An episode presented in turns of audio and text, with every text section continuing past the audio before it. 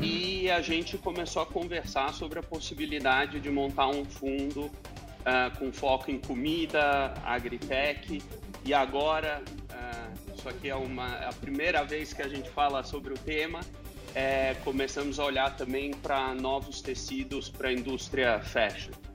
E eu acho que é muito importante, a gente tem muito essa, é, essa noção de que nessa indústria você vai passar negócios bons. A única certeza que eu tenho é que a gente vai abrir mão é, de negócios bons.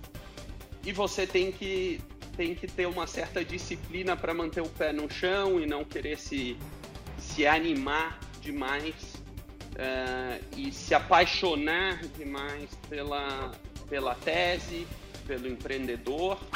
E eu acho que a gente estava numa toada uh, muito forte, aonde era isso. Virava e falava, não, você não tem tempo de fazer diligência, você tem que tomar decisão é, em 72 horas, em é, o que quer seja, uma semana. É, e, e você tinha muita gente investindo dessa maneira no, no mercado. A gente não sentia conforto. É, eu acho que agora mudou, vai mudar, é, e eu acho que vai ficar um tempo.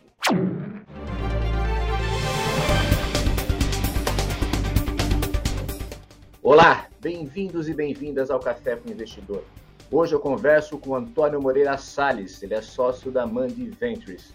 Antônio, é um prazer recebê-lo aqui no Café com o Investidor. Obrigado pelo convite, é um prazer estar aqui. Agora vamos começar pelo começo. Como surgiu a Mandi Ventures? É, o Júlio e eu uh, nos conhecemos em 2015. A gente estava fazendo um MBA na Califórnia. É, ambas as famílias têm um histórico com agricultura, que é um dos nossos focos, e a gente começou a conversar sobre a possibilidade de montar um fundo uh, com foco em comida, agritech, e agora, uh, isso aqui é uma, a primeira vez que a gente fala sobre o tema, é, começamos a olhar também para novos tecidos para a indústria fashion. É, e a gente na época começou a ver surgir empresas como a Impossible, a Beyond Meat, uh, e achou que isso poderia funcionar, ou modelos similares funcionariam em, em lugares como o Brasil. É, a gente olhou e não encontrava muito companhias uh, ligadas, ou enfim, fundos uh, focados em comida e agritech, uh, principalmente na América Latina. É, e, e, começamos a pesquisar muito sobre o setor. O Júlio chegou a fazer algumas aulas sobre o, o, tema, como por exemplo Feeding 9 Billion People na, lá em Stanford, uh, mas levou um tempo até a gente de fato montar o fundo. que isso foi final de 2019, começo de 2020. E a ideia de você criar esse fundo focado em alimentação e agro, é, o objetivo é encontrar empresas assim que ajudem a alimentar o mundo? É, a gente tem uh, algumas frentes, vai, que a gente olha. É, uma são uh, comidas mais sustentáveis, mais saudáveis. É, então a gente é, analisa muito essa, essa área e acho que é importante dizer de maneira global. O Júlio, inclusive, é, fica baseado na Europa, ele não está no Brasil, é, eu fico no Brasil.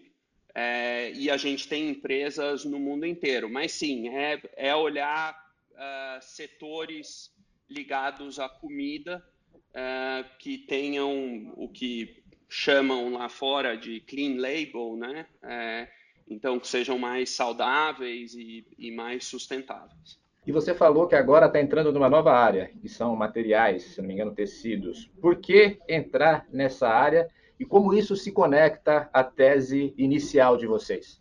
É, eu acho que tem dois grandes motivos aqui que nos fizeram entrar no setor. Número um, é, hoje, da, de, das mais de 600 empresas que a gente analisou, é, em torno de 100 foram só desde comida de laboratório a uh, novas proteínas.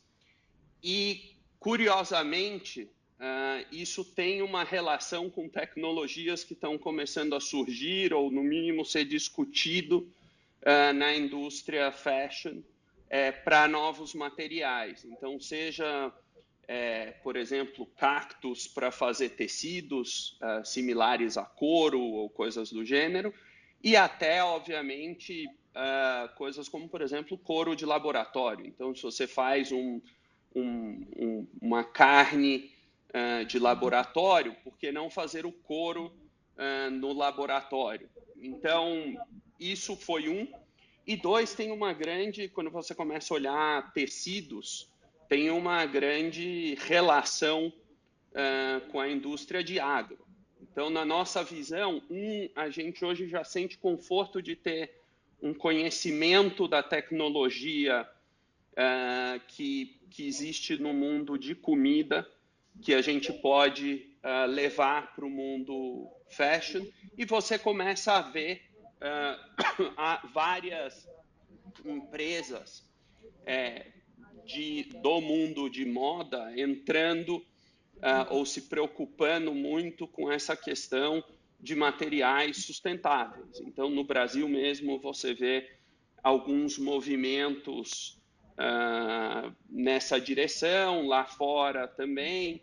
Então, a gente achou que o nosso conhecimento mais uh, a questão de uma indústria caminhando nessa direção fazia sentido para a gente. Antônio, agora o que chama a atenção, você comentou que analisou mais de 600 empresas. E o seu portfólio hoje é de quatro empresas.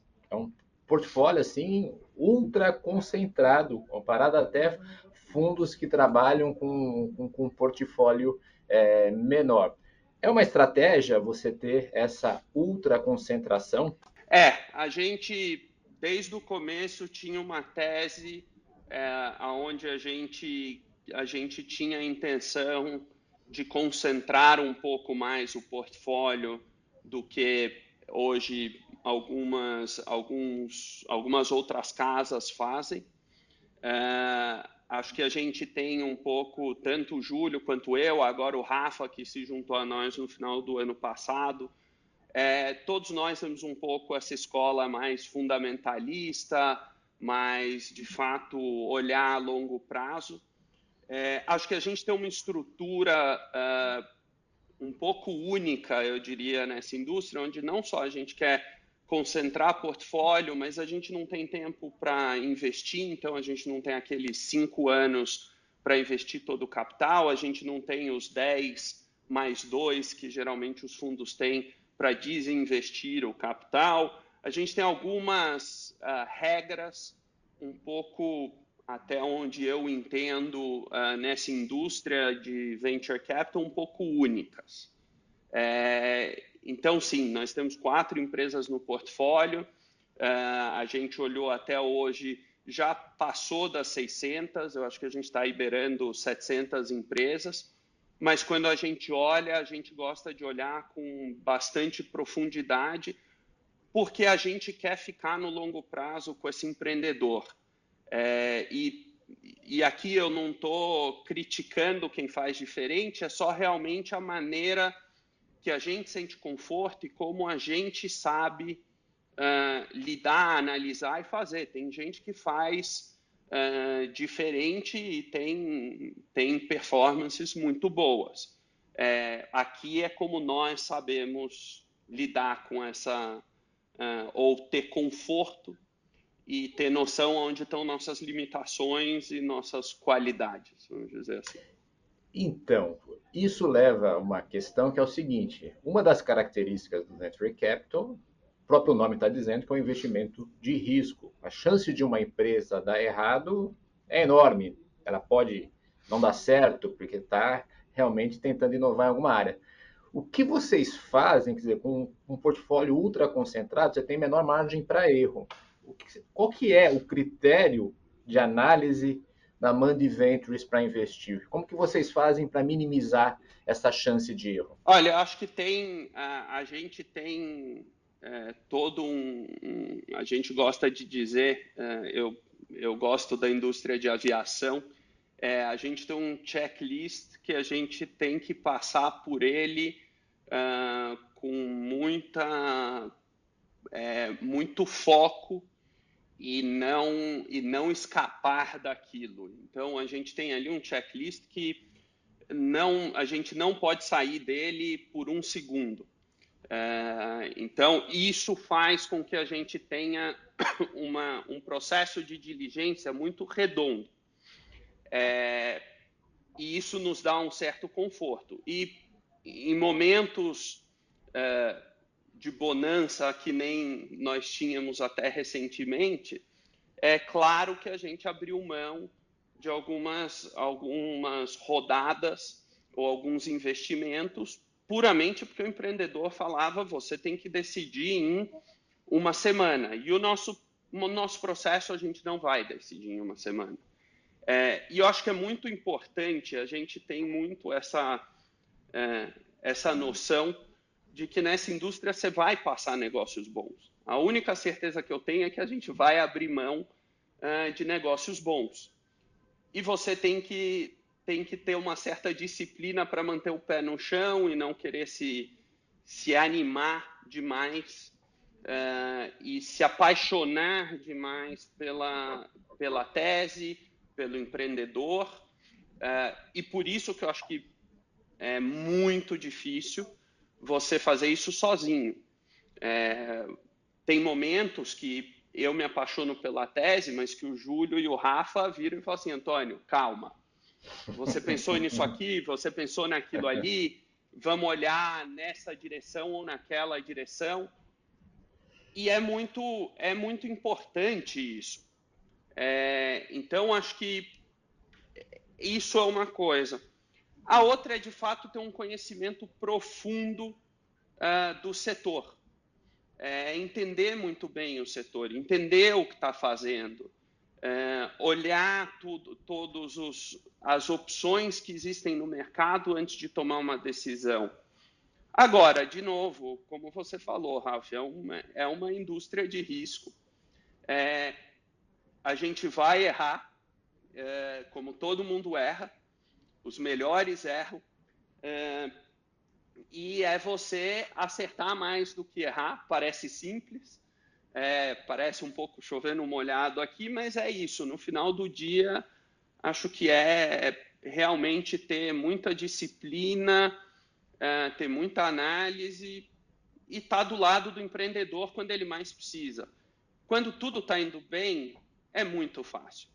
Muito talvez seja forte, mas é, é fácil, é tranquilo, todo mundo se entende, todo mundo se gosta, etc. Agora, quando o mercado vira, quando o negócio começa a não decolar, aí, aí é que você vê quem realmente está nisso para o longo prazo e, e, e é sério. E acho que a gente, um pouco do nosso processo, é, eu não quero dizer que ele é moroso, mas ele também não é rápido. E, e, uma das coisas que a gente gosta muito é, de fato, de aprender a dinâmica com o empreendedor porque para a gente é muito importante. É, eu tô, eu tô com essa pessoa, eu tô casado para o longuíssimo prazo. É, e eu vou passar por momentos maravilhosos, mas a única certeza que eu tenho é que eu vou passar por momentos difíceis. É, e de fato, como alguns dizem, quando a maré baixa é que você vê quem está sem calça ou quem está sem short, né? Exatamente. É, e é nesse momento que você mostra quem você é. E eu acho que esse processo longo com o empreendedor é, é bom para você aprender quem está do outro lado. E, de novo, não existe certo ou errado. É, existe a dinâmica que vai funcionar com a gente e vai ter muito empreendedor bom que a dinâmica não vai funcionar com a gente. É, assim como vai ter muito empreendedor bom que a dinâmica vai funcionar com a gente.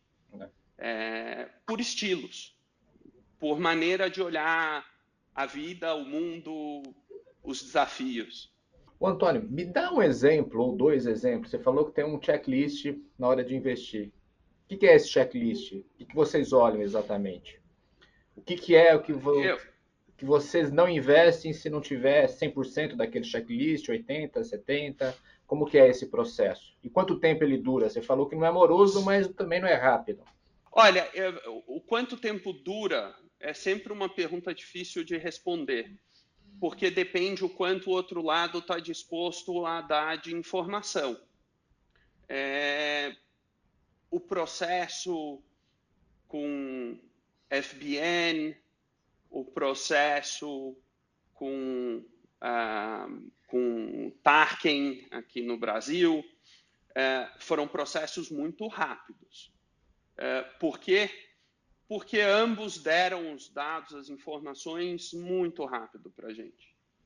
É, o processo com gaivota é diferente, porque gaivota a gente, eu, até antes da Mandi, é, já tinha é, levado para o nosso gestor das operações agrícolas uh, algumas startups e ele, independente, uh, ele disse não para várias e ele trouxe para dentro como, como um fornecedor a gaivota. Então, eu já conhecia até do ponto de vista de cliente. É, agora, por exemplo, o processo da Le Miraculeux, que é uma empresa francesa que a gente investiu de suplementos de goma de mascar, é, foi um processo um pouco mais longo. E por quê? Porque a gente liderou uma Série A na França. É, então, aqui tinham mil coisas que a gente tinha que aprender, como é que a gente, é, quem que a gente vai olhar como escritório de advocacia para nos ajudar, quem que a gente vai olhar como escritório de contabilidade para olhar as finanças e, entender o que, que daquilo que a gente tem de informação realmente é o que estão dizendo. Uh, então, acho que depende muito do processo, depende muito do quanto o outro lado nos passa de informação. Em relação ao checklist, acho que algumas coisas aqui eu já falei, né? A gente realmente olha as informações financeiras, a gente faz análise, a gente quer conversar com cliente, fornecedor, uh, etc. Uh, então, no caso de Le Miraculeux, a gente estava indo atrás. Onde, onde eles vendem? Como é que é isso? Dentro da empresa, quem olha a parte de, de, de venda online para a gente entender a cabeça da pessoa? Quem são os outros investidores? A gente quer conversar com investidores que estavam lá antes para ouvir deles. Uh, e até coisas é, que parecem simples, mas a gente vê muitas vezes que não estão no lugar é, e não, na maior parte das vezes, ou talvez até 100% das vezes, não é uma coisa intencional, mas, por exemplo, o, o, o IP não estar embaixo da, da empresa, da estrutura uh, da empresa, mas sim está no fundador. A gente não investe até a pessoa converter ou passar isso para dentro da empresa. Uh, então, tiveram casos assim. Uh, e que esse foi um dos motivos que a gente resolveu não investir. Uh, teve um caso muito emblemático para a gente que a pessoa tinha uma holding é, nessa holding estavam os IPs, embaixo ela tinha diferentes empresas, e nessas diferentes empresas elas contratavam do IP Sim. em cima da holding o IP, o direito. E eles falavam: não, mas a gente não vai cobrar nada. Bom, mas se você não passar o IP para onde eu estou investindo, eu não vou investir. E não passaram.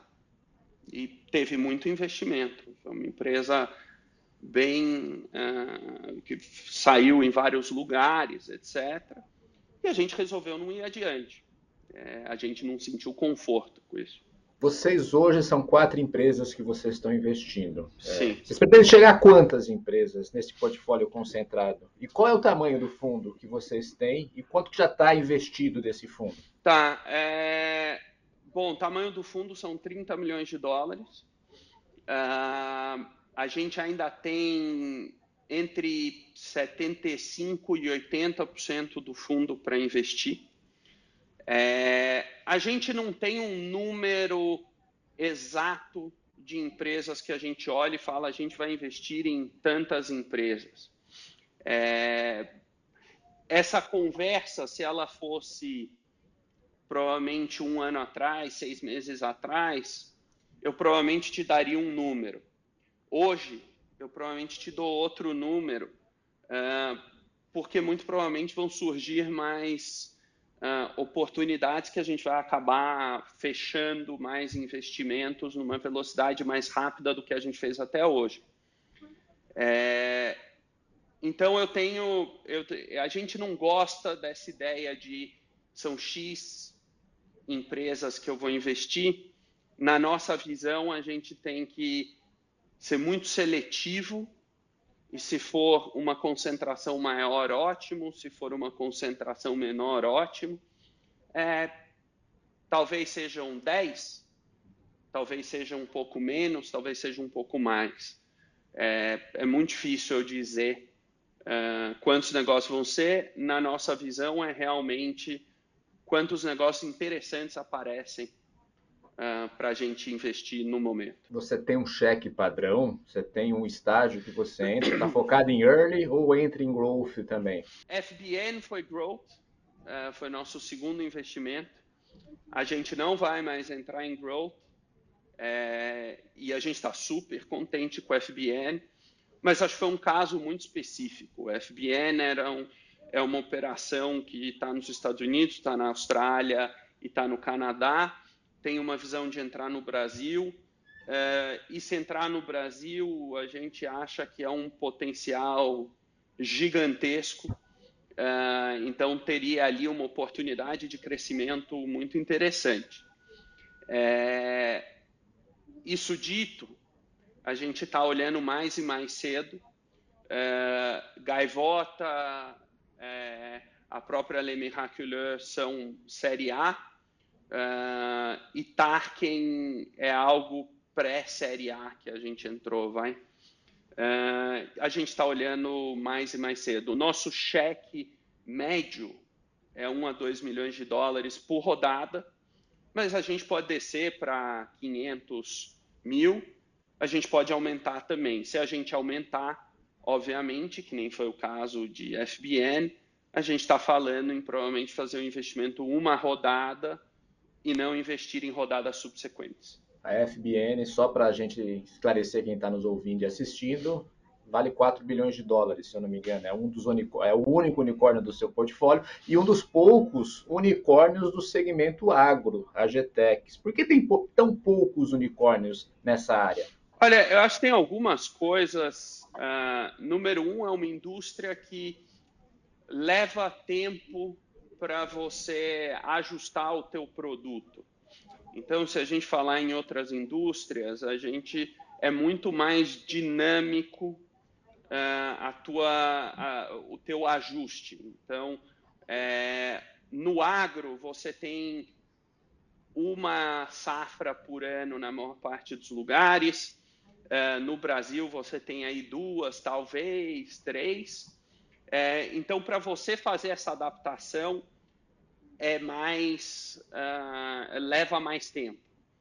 É, o que também faz, e, e, e, e não dá para culpar, com que o fazendeiro tome muito mais cuidado na hora de a, adotar uma nova tecnologia.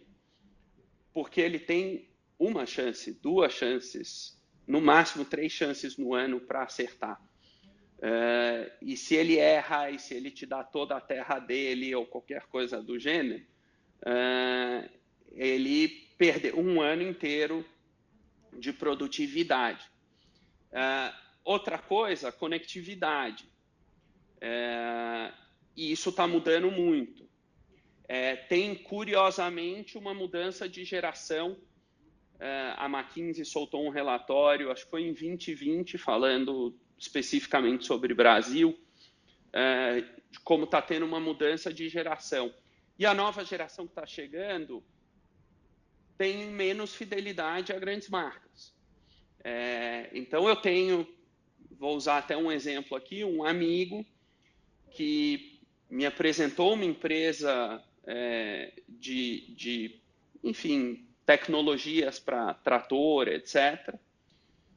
E a gente entrou numa ligação com a empresa e ele virou para a empresa no final da ligação e falou: Olha, eu preciso de uma ajuda sua para conseguir te ajudar a entrar aqui como nosso fornecedor. É, meu pai tem uma fidelidade muito grande a marcas centenárias e, e eu preciso que você coloque no contrato, se você deixar de existir amanhã, é, como é que a gente vai ser atendido. É, e ali você vê um, uma grande mudança muito interessante de uma geração para outra. É, é uma nova geração chegando e tem essa mudança muito forte no Brasil, é, que topa tomar certos riscos ou uma fidelidade menor a certas marcas para é, entrar, para testar produtos novos. É, então, acho que isso é outra. E tem uma coisa interessante que é uma indústria a céu aberto. É, você, dentro do Brasil, tem diferentes agros. O, o, agro no interior de São Paulo é muito diferente do agro no Mato Grosso. A terra é diferente, o clima é diferente. É, então, você tem um grande desafio também de como escalar para outras regiões a indústria. É possível, isso é, a gente acredita que é possível, mas é, tem um desafio muito grande aí. Isso significa que, diante dessa mudança de geração, provavelmente empresas maiores de agrotecnológica devem começar a ganhar espaço no mercado. Eu acho, eu acho que quando você tiver uma mudança de geração ou o processo está acontecendo, é, eu acho que startups vão, vão ganhar um, um espaço. E você vê grandes, é, grandes empresas começando a entrar no, no, no setor de comprar, comprando, fazendo aquisições de empresas menores mesmo. É, a, a própria John Deere, é, quando estava na Califórnia, comprou uma empresa chamada Blue River.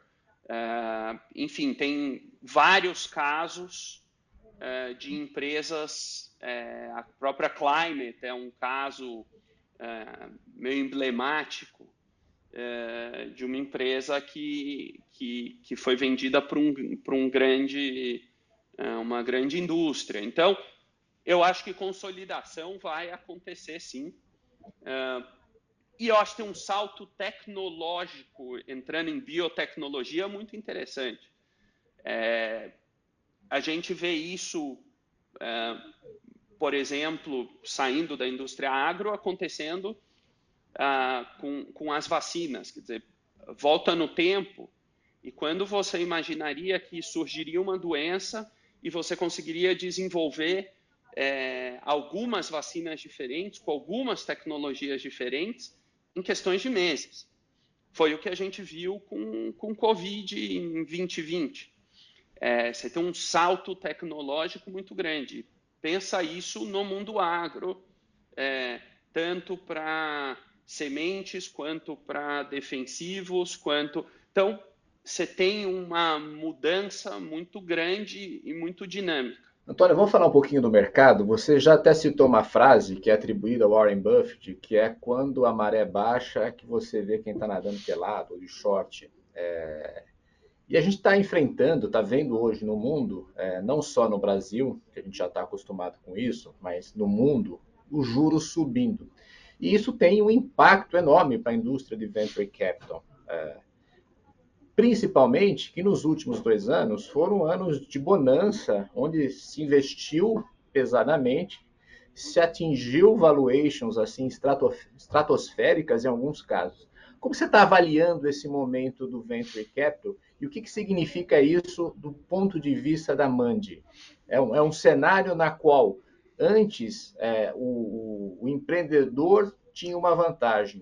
Hoje essa vantagem está mais com o investidor? Eu não sei se eu diria que ela está mais com o investidor. É... Mas eu acho que, sem dúvida, tem uma mudança muito grande. É... Eu acho que quando você pega a nossa geração, é... a gente não viu uma crise. É, eu vivi um pouco quando eu morei uh, na Europa, é, trabalhando em banco de investimento, mas mesmo assim era um resquício de 2008. É, e eu acho que a gente estava numa toada é, muito forte, aonde era isso. Virava e falava, não, você não tem tempo de fazer diligência, você tem que tomar decisão é, em 72 horas, em é, o que quer seja, uma semana. É, e, e, você tinha muita gente investindo dessa maneira no, no mercado. A gente não sentia conforto. É, eu acho que agora mudou, vai mudar, é, e eu acho que vai ficar um tempo. Eu acho que tem várias coisas uh, que, que, que fazem essa, eh, esse ambiente mudar. Uh, algumas um pouco mais sob nosso controle, uh, vamos dizer, de cada mercado, outras questões globais, como, por exemplo, a atual situação Rússia-Ucrânia. É, então, acho que mudou, é, diferente do que eu li é, recentemente de algumas pessoas. Eu acho que vai mudou por um tempo. Eu não acho que vai ser tão curto assim. É, eu acho que tem questões estruturais que mudaram. É, vai para os Estados Unidos, eles não, eles não sabem o que é inflação. É, você, tem, você tem uma correção você, é, de juros que você não via desde 1994. É, eu tenho, eu nasci em 85, quase 86, alguns dias é, antes de 86. O que, que é 94? Eu, eu não me lembro de 94. Eu me lembro porque tem algumas coisas emblemáticas na minha família que aconteceram em 94, mas é, e, e, outras, tipo, infelizmente, o Ayrton Senna. Mas é, é muito tempo, é uma geração, é mais do que uma geração, possivelmente, é, que não sabe o que é inflação, e é um novo mundo. É, eu acho vão ter, eu acho não, a gente já está vendo, sentindo certas correções é, no mercado. É, e eu acho que para a gente é um momento interessante. Como eu disse, a gente está aí com 75%, 80% uh, do capital não investido.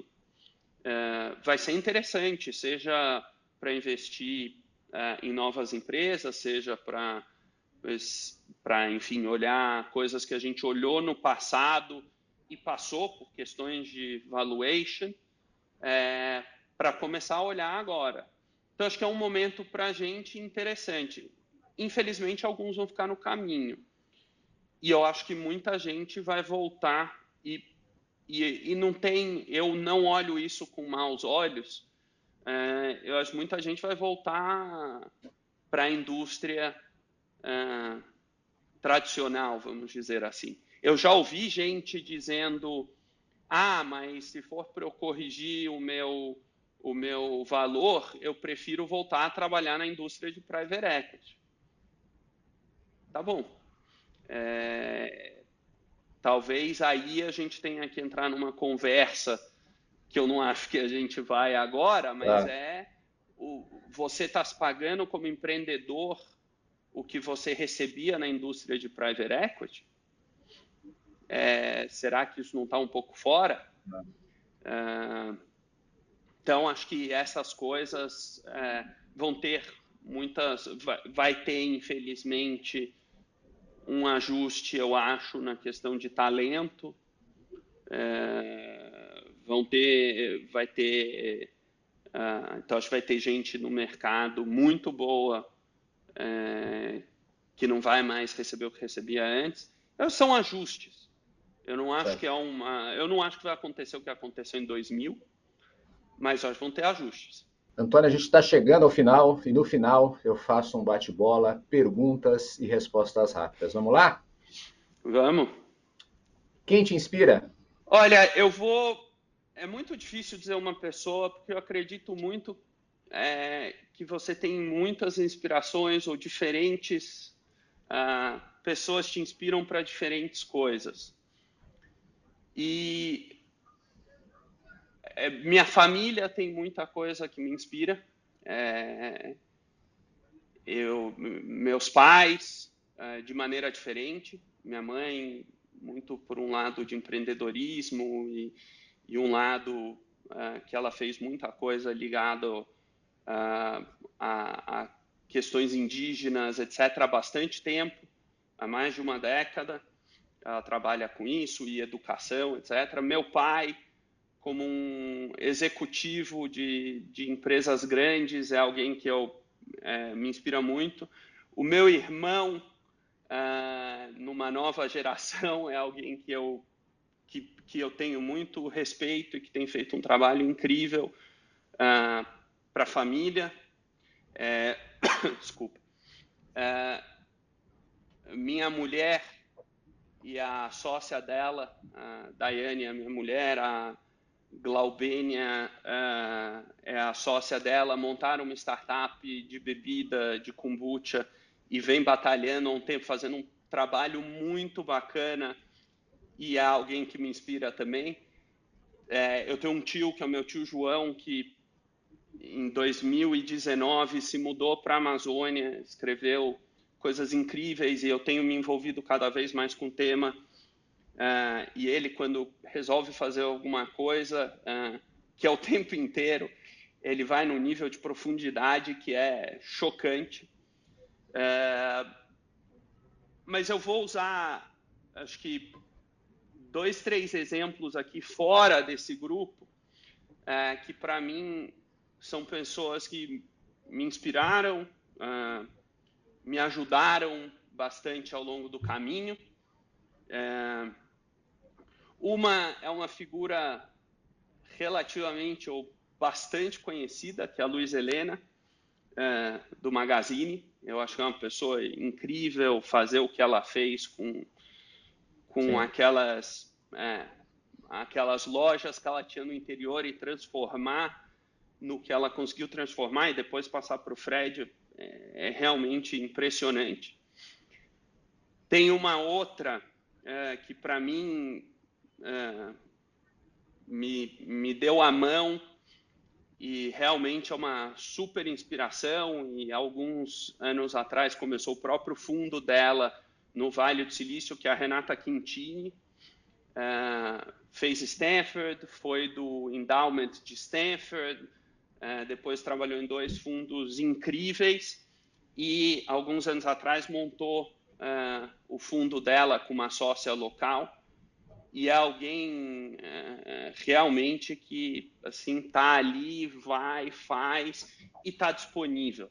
É impressionante o quanto ela me ajudou e o quanto ela me ensina uh, e o quanto cada conversa que eu tenho com ela é uma grande lição. Uh, tem uma pessoa é, que, eu, que eu acho que até está tá um pouco em voga recentemente por causa de uma questão de dois dias atrás, que é o, o Rodrigo Oliveira e Adri uh, do Mocotó. E eu acho que aqui é uma inspiração e uma lição de, de, de duas pessoas que saíram da Vila Medeiros é, para o mundo. Abriram um restaurante uh, em LA, uh, ah, restaurantes espalhados por São Paulo, mas eles não saíram da Vila Medeiros. E isso, para mim, é um, é um exemplo, e eles têm um orgulho de fazer parte daquilo uh, e promovem. Inclusive, recentemente, durante a Covid, fizeram um, um, uma caridade chamada Quebrada Alimentada, é, super impressionante. É, e eu acho que isso é uma coisa que me chama muita atenção, porque você, você manter as suas essências, você continuar quem você era antes de se tornar, é, no caso do Rodrigo, por exemplo, um dos chefes mais respeitados é, mundo afora, é algo que eu acho que a gente tem que tirar o chapéu. É, não se deslumbrar, não e, e, e, ter ser original e ter orgulho por aquilo. E aí, por último, mas não menos importante, é, o Júlio e o Rafa, que eu acho que são duas pessoas incríveis que me ensinam o tempo inteiro e que, enfim, sem eles a gente não, não estaria montando a Mandi. E os empreendedores, ah, sejam do nosso portfólio e, e alguns que não são do nosso portfólio também, mas acho que é isso aqui é para representar diferentes grupos, porque são sim, sim. muitas pessoas. Eu não, eu não, acho que é Várias uma. inspirações você tem aí, não, não apenas uma. É, exato. É, legal. Exato. E o empreendedor ou uma empreendedora que você admira? Tem um ou tem vários também? Eu tenho vários, mas eu vou falar de um é, para obedecer a regra que pediu. É, eu acho que o Pedro Coelho da Provive é alguém que me impressiona muito. E eu conheci o Pedro antes da ideia da Provive. É, ele tinha uma outra ideia diferente. Uh, eu sempre brinco com ele porque ele veio porque alguém uh, disse para ele que eu poderia ser um potencial CFO. Eu falei para ele, olha, eu, a primeira reunião que eu tive com ele, eu falei para ele, você tem duas opções. Ou essa pessoa não gosta de você é, e, e quer que o teu negócio não vá bem, ou essa pessoa não me conhece bem e porque o hardware é igual o do meu pai, ele achou que o software fosse o mesmo. E errou. É, o meu hardware é mais parecido com o do meu pai, mas o software do meu irmão é o mais parecido com o do meu pai. É, então, é, eu, assim, e, e, o Pedro riu muito. A gente, eu falei, olha, eu tenho, no, eu acho que eu sei o que eu sou bom. Eu tenho noção de algumas limitações e eu seria um péssimo CFO. É, e a gente vem se relacionando desde então. E eu acho que toda a trajetória do Pedro com a Provive mostra que ele, número um, é, e eu acho que é uma coisa incrível e muito rara, ele aprendeu a deixar de ser o cientista uh, e virou um gestor impressionante. É, é uma pessoa que ouve, não significa que sempre vai fazer o que você fala, o que é ótimo, é, mas você vê que ouve e reflete sobre o que as diferentes perspectivas que lhe são dadas é, e está aberto a aprender, por mais que seja uma pessoa que, enfim, tem um currículo inacreditável, é, foi é, graduação em Oxford, pós-graduação em Caltech. Uh, a professora dele, que juntou ele com o sócio dele, uh, é uma prêmio Nobel e, enfim, você vê o respeito que ela tem por ele, o carinho que ela tem por ele, que é Francis Arnold, que hoje está, inclusive, no, no conselho da, da, da Alphabet. Uh, só que ele soube fazer essa transição. E isso é muito impressionante. É, ele virou um gestor incrível, é, ele, ele é uma pessoa que sabe lidar com, é, com um conselho de pessoas incríveis, é, um conselho oficial, eu estou falando aqui, e transformou a companhia. É muito, é muito impressionante e é de tirar o chapéu. Assim, eu fico assim realmente é uma pessoa que eu acho que é raro de encontrar uh, igual uh, e está fazendo um trabalho muito, muito é, impressionante. Eu tenho muito respeito por ele. Uh, é, é, alguém assim realmente para mim fora da curva e eu sou um feliz investidor na física. Isso foi pré-Mande uh, da Provive. Então, de novo, é alguém que sabe ouvir e que soube se transformar com o tempo. Antônio, um erro. Olha, eu vou aqui eu vou quebrar a regra de novo, tá? É, eu vou começar pelo pelo mundo dos negócios e eu vou para uma coisa pessoal que foi aos meus 15 anos de idade, mas acho que eu tive um investimento na física que foi um erro que me ensinou muito, uh, que foi eu é, fiz um investimento, uh, não fiz a diligência no nível de profundidade que devia, o negócio não deu certo, anda de lado, isso faz parte. Uh, sinceramente, não é o único investimento que eu fiz que deu nisso, uh, mas é, a atitude do empreendedor não é bacana e, e para mim isso é o que mais pega. Uh, eu tive investimentos que eu errei e que o empreendedor é, ligou de volta, ligou para cada um dos investidores e falou: Olha, eu quero te dizer, a gente está vendendo, você vai receber só um percentual do que você investiu. Uh, e eu queria pessoalmente estar tá aberto para você fazer a pergunta que você quiser. Uh, e essa pessoa tem meu total respeito.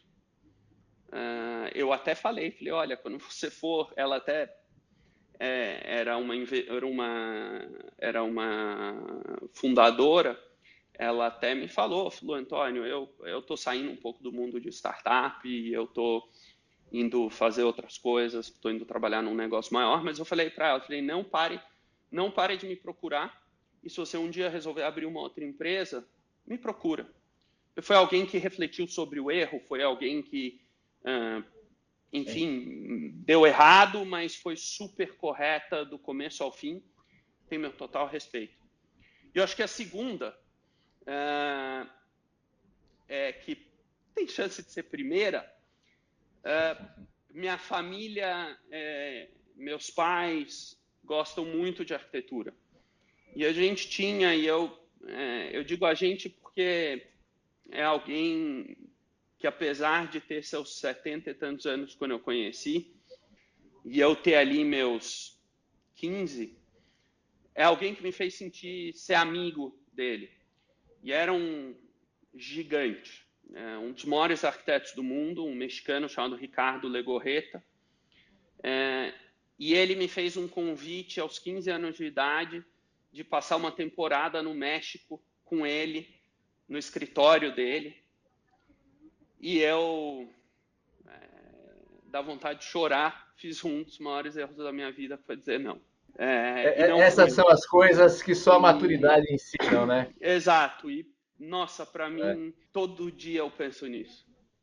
É, realmente foi. E eu acho que eu teria sido um péssimo arquiteto, tá? O que significa que eu não teria sido um arquiteto. É, mas teria sido uma experiência com uma pessoa formidável. Claro. De novo, trabalhando do lado de um gigante, aprendendo um monte é, é, eu acho que esse foi um erro gigante na minha vida. Um acerto, Antônio. É, o meu ter ido para um ter aplicado para o MBA. Um, e MBA não é para todo mundo. Eu conheço gente que passou em Stanford, abriu mão, não foi e acho fez muito bem não ir. Mas eu acho que o MBA abriu meus olhos para muita coisa. Então era para mim. E eu, de novo aqui, tenho que agradecer a muita gente que me ajudou nesse processo. Muita gente. É... E eu não sei se eu teria, sinceramente, tomado o risco uh, de montar a Mandi não fosse pelo MBA.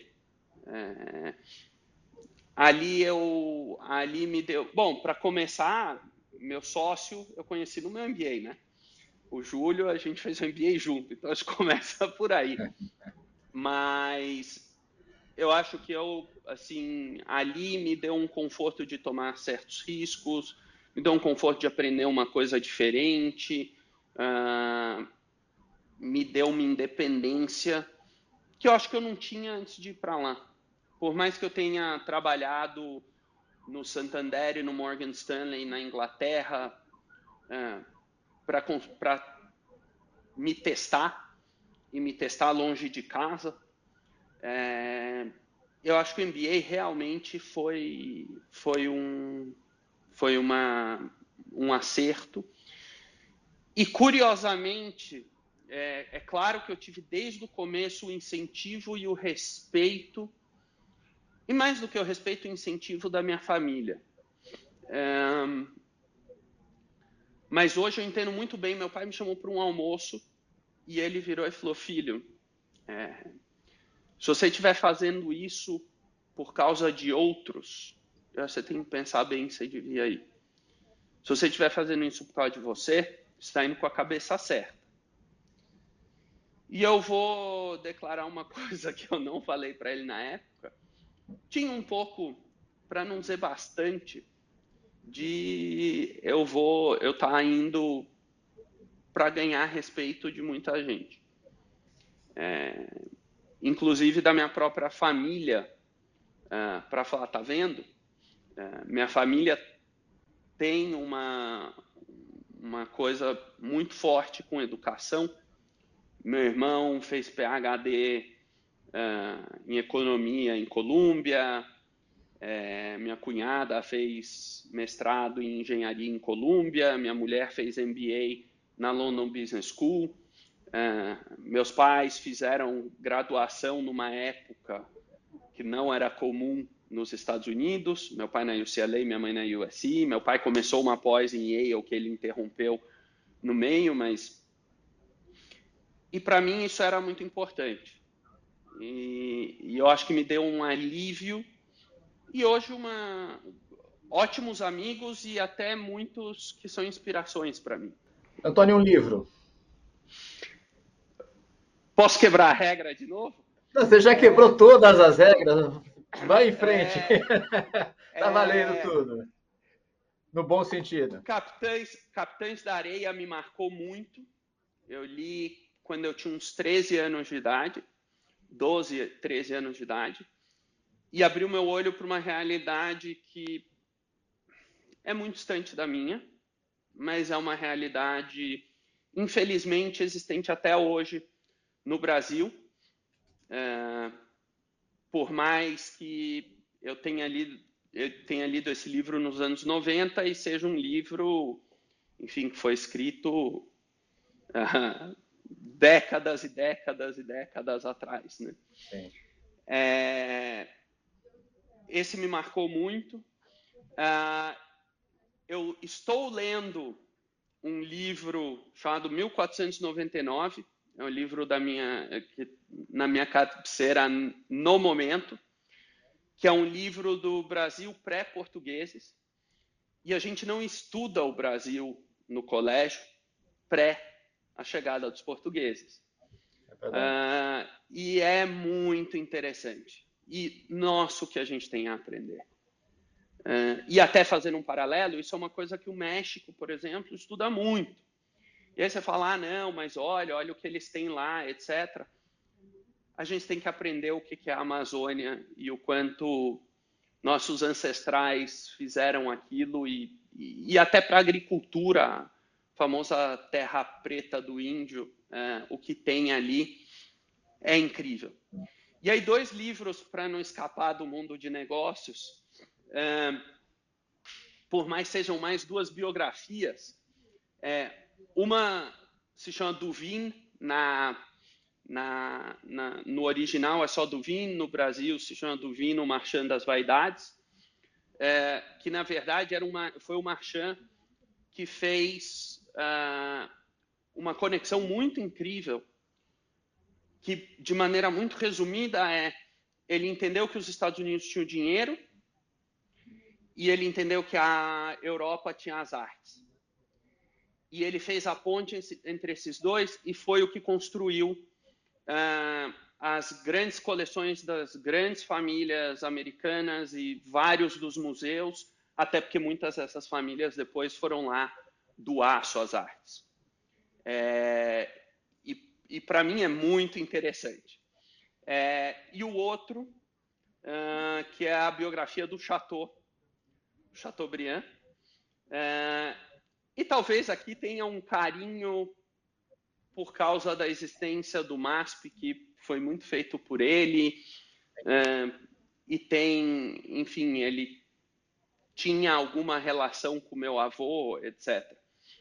Então, é, e é uma biografia divertidíssima, porque ele era uma figura é, muito interessante. Provavelmente hoje seria cancelado, mas era uma figura é, curiosa, vamos dizer assim. Antônio, por fim, um hobby. É, viajar. É, eu amo viajar. É, muitas vezes viajar para lugares bem diferentes. É, e uma coisa que, infelizmente, eu não faço há um tempo, é, que é mergulhar, scuba dive. É, e isso me levou a lugares muito legais. É, desde lugares óbvios, tipo é, Nova Zelândia, Austrália, até lugar, Papua Nova Guiné, até lugares como uma ilha minúscula na Micronésia chamada Palau, uh, e outros lugares, Tailândia, enfim, lugares lindos.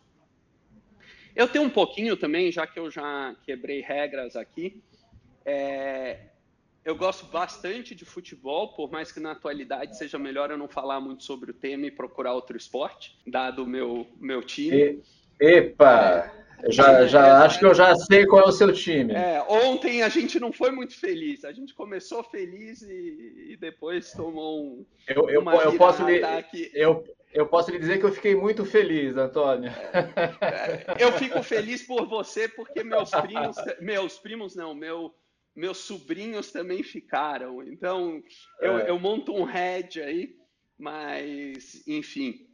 É, só para a gente eu... deixar claro, né? Você torce para o São Paulo e eu torço para o Palmeiras. Ontem, no dia que nós estamos gravando, o Palmeiras venceu por 2 a 1 São Paulo, uma virada nos acréscimos, assim, incrível, que deixou muito palmeirense feliz e, evidentemente, muito São Paulino triste. Exato. E um pouquinho cinema também. Eu tenho. Eu gosto bastante de cinema. Oh, legal, Antônio. Foi um prazer conversar contigo aqui no, no Café com o Investidor, conhecer a história da Mandi e também conhecer bastante sobre você. O prazer foi meu, muito obrigado. Desculpa quebrar algumas das regras aqui. Não, tá e, ótimo. E, bom, estou é, à disposição quando, quando quiser falar. É um prazer e um abraço grande para todos. Muito obrigado pela audiência. Legal.